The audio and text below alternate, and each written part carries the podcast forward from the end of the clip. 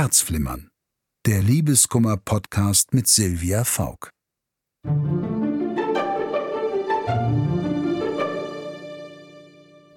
Hallo, hier spricht Silvia Faulk. Herzlich willkommen zu Herzflimmern, dem Liebeskummer-Podcast mit mir, Silvia Faulk.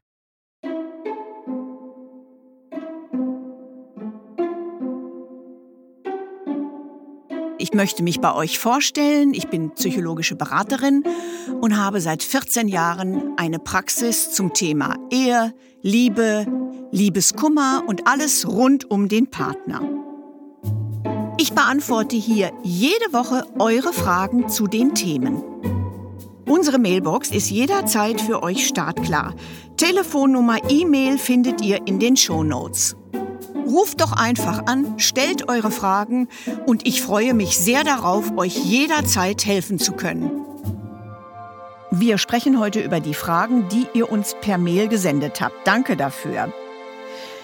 Heute sprechen wir über das Thema Fremdgehen.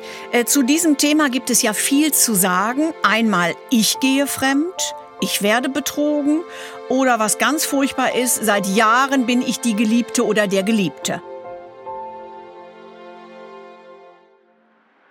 Liebe Frau Faulk, ich habe durch Zufall herausgefunden, dass meine Partnerin mich betrügt. Sie hatte ihr Handy auf dem Küchentisch liegen lassen, und als sie gerade nicht in der Küche war, kam eine Nachricht von ihrer Affäre an. Mich hat es kalt erwischt. Ich habe damit überhaupt nicht gerechnet. Bisher habe ich es auch ihr gegenüber noch gar nicht angesprochen. Was soll ich denn jetzt machen? Also wenn mein Partner mich betrügt oder meine Partnerin mich betrügt, dann gibt's ja erstmal ganz viele Fragen. Warum betrügt mich mein Partner? Äh, hat er eine Daueraffäre? Oder ist es so, äh, dass es zu Hause schlecht läuft mit uns, speziell auch sexuell, erotisch gesehen? Äh, dann ist es ja schon mal ein Stück einer kleinen Erklärung, warum guckt sich jemand woanders um. Oder ist es so, dass ich einen Partner habe, der immer wieder von außen diesen neuen Kick braucht um sich gut zu fühlen, zum Beispiel um sein Selbstwertgefühl aufzupolieren. Ähm, es gibt auch Leute, die brauchen einfach diesen Kick, um ihren Marktwert zu prüfen, sind aber zu Hause äh, mit dem Partner, der Partnerin im Grunde zufrieden und glücklich mit dem Leben. Äh, da muss man natürlich gucken, kann ich sowas ertragen? Äh, und es geht nicht, man kommt nicht drum rum, äh, mit dem Partner zu reden und zu sagen, du, äh, du bist da gesehen worden. Ich meine, man sollte natürlich nicht unbedingt so ehrlich sein und sagen, ich habe in dein Handy geguckt. Das ist in diesem Falle komplett kontraproduktiv, weil es schafft dann auch Misstrauen auf der Gegenseite. Denn hier ist ja eigentlich gefragt, wie rette ich meine Beziehung? Und das ist schon das nächste. Möchte ich diese Beziehung weiterführen mit diesem Partner, der mich betrügt? Oder ist es so, dass ich sage, nee, ich bin so äh, verletzt, so hintergangen, dann sofort die Beziehung beenden und sich nicht überreden lassen, wir bleiben jetzt Freunde, dieser Albtraum. Äh, denn dann ist es immer so, das wissen wir aus der Erfahrung, einer bleibt über. Und es bleibt der über, der eigentlich noch Gefühle hat und der andere lebt da sein Leben und hat denjenigen, den er betrügt, aber auch noch so nach dem Motto, wir sind Freunde. Sprich, ihm fehlt gar nichts. Also das wäre jetzt mal so das Erste, was man zu diesem Thema akut sagen kann.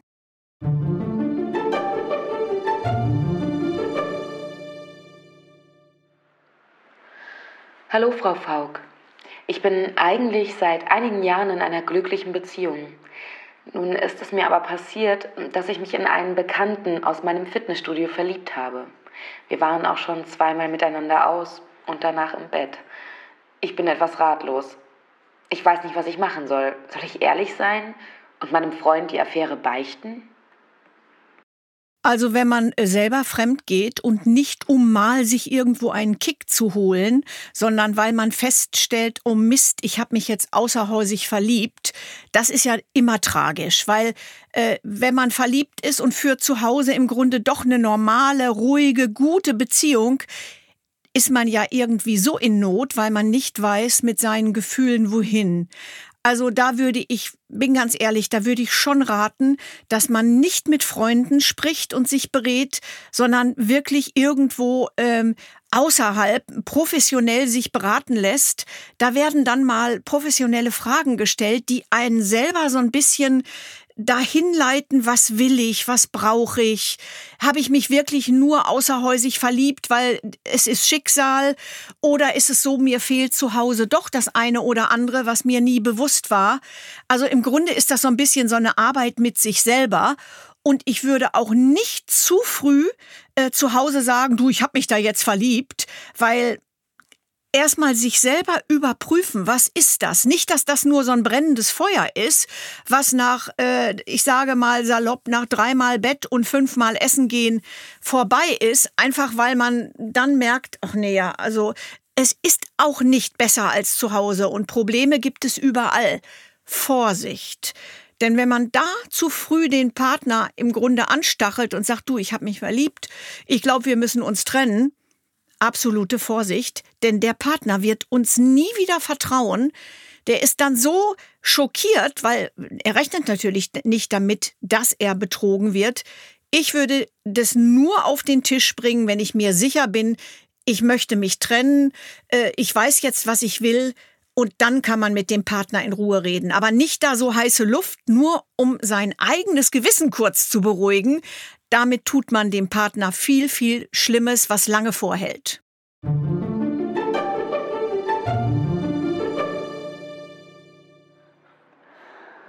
Ich bin seit fünf Jahren mit einem verheirateten Mann liiert.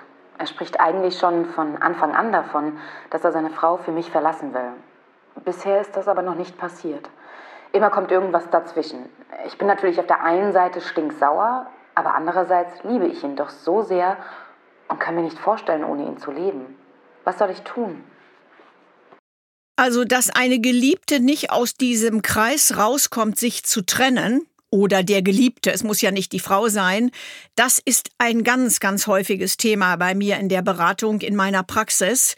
Und zwar äh, ein, eine Geliebte, beziehungsweise der, der der Geliebte ist, hat immer diese Hoffnung und hält sich immer an der Hoffnung fest, ja, aber äh, da höre ich dann Sätze wie beispielsweise, ja, mein Partner, jetzt kann er sich nicht trennen, weil wir warten, bis die Kinder eingeschult sind. Wir warten, bis die Kinder 18 sind. Letztens hörte ich diesen Satz, ähm, nein, jetzt geht das noch nicht, weil mein Schwiegervater wird jetzt 81 und wenn der mitkriegt, dass wir uns trennen, der kriegt sofort einen Herzinfarkt. Noch schlimmer finde ich immer die Sätze, also mein Geliebter ist jetzt mit seiner Partnerin nochmal in den Urlaub gefahren. Äh, und wenn ich dann sage, wie, äh, wie geht das denn? Ja, ja, der Urlaub, der war schon bezahlt. Also das machen die jetzt einfach nur noch so. Ähm, also ich könnte jetzt eine ganz, ganz lange Liste aufzählen an Sätzen, die sich immer wiederholen zu diesen, diese Ausreden meine ich damit. Also, wir fangen nochmal von vorne an. Ich bin die Geliebte, ich habe ein halbes Jahr Geduld. Wenn mein Partner sich dann nicht entschieden hat für eine Seite, dann muss ich die Reißleine ziehen und mich trennen, weil jemand, der nach sechs Monaten nicht weiß, was er möchte, der weiß das auch nach zwei Jahren nicht. Ich erlebe Geschichten in meiner Praxis.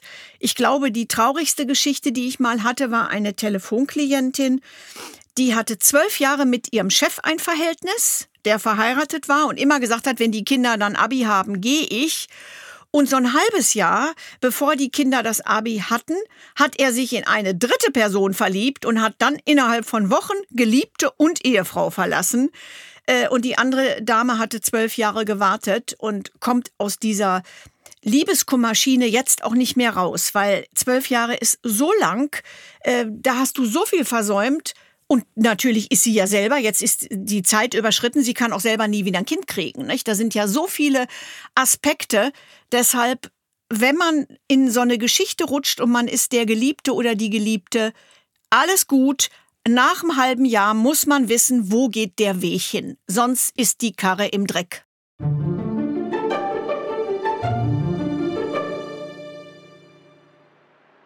Hallo, Frau Faulk. Ich hatte schon mehrere Beziehungen. Keine hat allerdings länger gehalten als fünf, sechs Monate. Ich weiß auch nicht, aber irgendwie habe ich dann immer Panik bekommen und Schluss gemacht. Kann es sein, dass ich beziehungsunfähig bin? Gibt es sowas überhaupt? Dankeschön. Ja, natürlich gibt es Menschen, die für eine feste Beziehung gar nicht gemacht sind. Ähm, da will ich aber nicht sagen, dass das unbedingt dann Fremdgeher werden, sondern da fängt eine Beziehung gut und normal an und ich sag jetzt mal so spätestens nach anderthalb Jahren bricht dann derjenige, dem es zu eng wird, aus.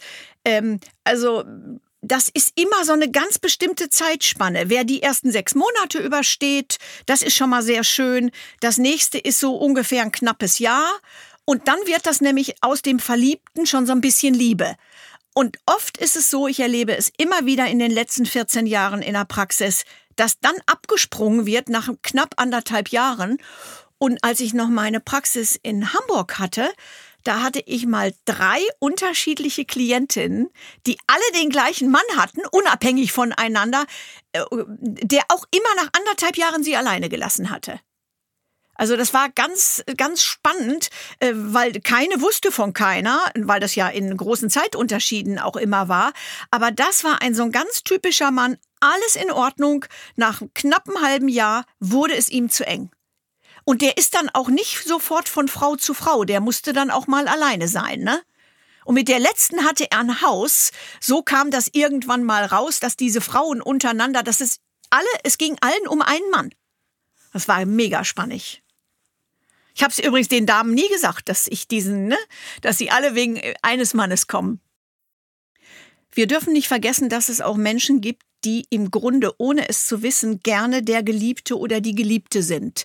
Das sind nämlich die, die eigentlich gar nicht hundertprozentig sich entscheiden wollen für einen Partner, äh, sondern das ganz toll finden. Sie haben jemanden, der kommt aber nur auf, äh, wie, nee, auf gewisse schöne Stunden, würde ich sagen, geht dann wieder, hat sein Leben. Das heißt, du hast von demjenigen äh, nicht die schmutzige Wäsche, du hast nur die schönen Seiten des Lebens und ähm, ich habe es ein paar Mal erlebt, dass man dann doch zusammengekommen ist und das hat dann keine vier Wochen gehalten. Und vorher hatten die aber drei Jahre so ein, so ein Verhältnis. Also es gibt Menschen, die fühlen sich in einer Beziehung super wohl, wenn es gar nicht diese komplette Nähe gibt, wenn jeder seine Wohnung hat und man ausweichen kann. Und das sind die, die, wenn sie das dann über sich wissen, wirklich bewusst eine Affäre suchen. Und da kann ruhig die, die andere Seite verheiratet sein, fest liiert sein. Das tangiert dann nicht. Sowas gibt's auch.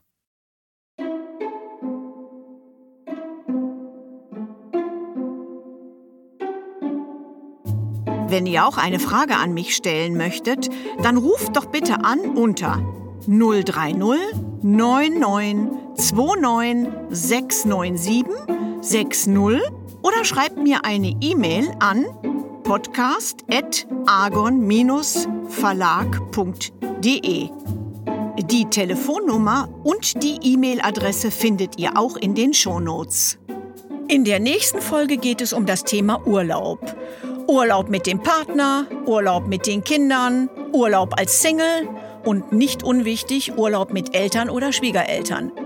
Wir würden uns sehr freuen, wenn ihr Herzflimmern abonniert und in der Podcast-App eurer Wahl bewertet. Der Agon Verlag hat übrigens auch noch andere Podcasts. Die findet ihr unter podcast.agon-verlag.de und überall da, wo es Podcasts gibt. Besucht uns auch gern auf Facebook. Ruft an, schickt eine E-Mail. Ich bin für euch da. Eure Silvia Faulk.